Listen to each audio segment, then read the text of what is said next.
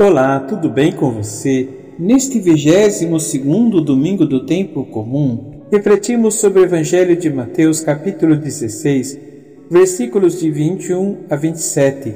Jesus revela aos seus discípulos que ele deve sofrer muito, ser morto e ressuscitar ao terceiro dia.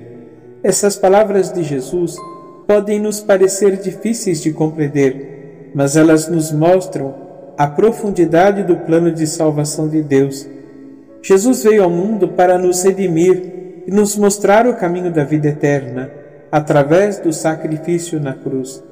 Ao mesmo tempo, essa passagem nos convida a refletir sobre o nosso próprio seguimento de Jesus.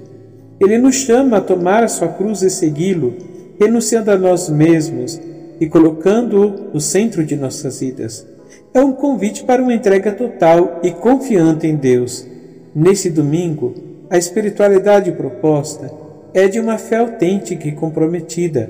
É um chamado para abandonar o comodismo e assumir uma postura de discípulo verdadeiro, disposto a enfrentar desafios e a renunciar os nossos próprios desejos em prol do reino de Deus.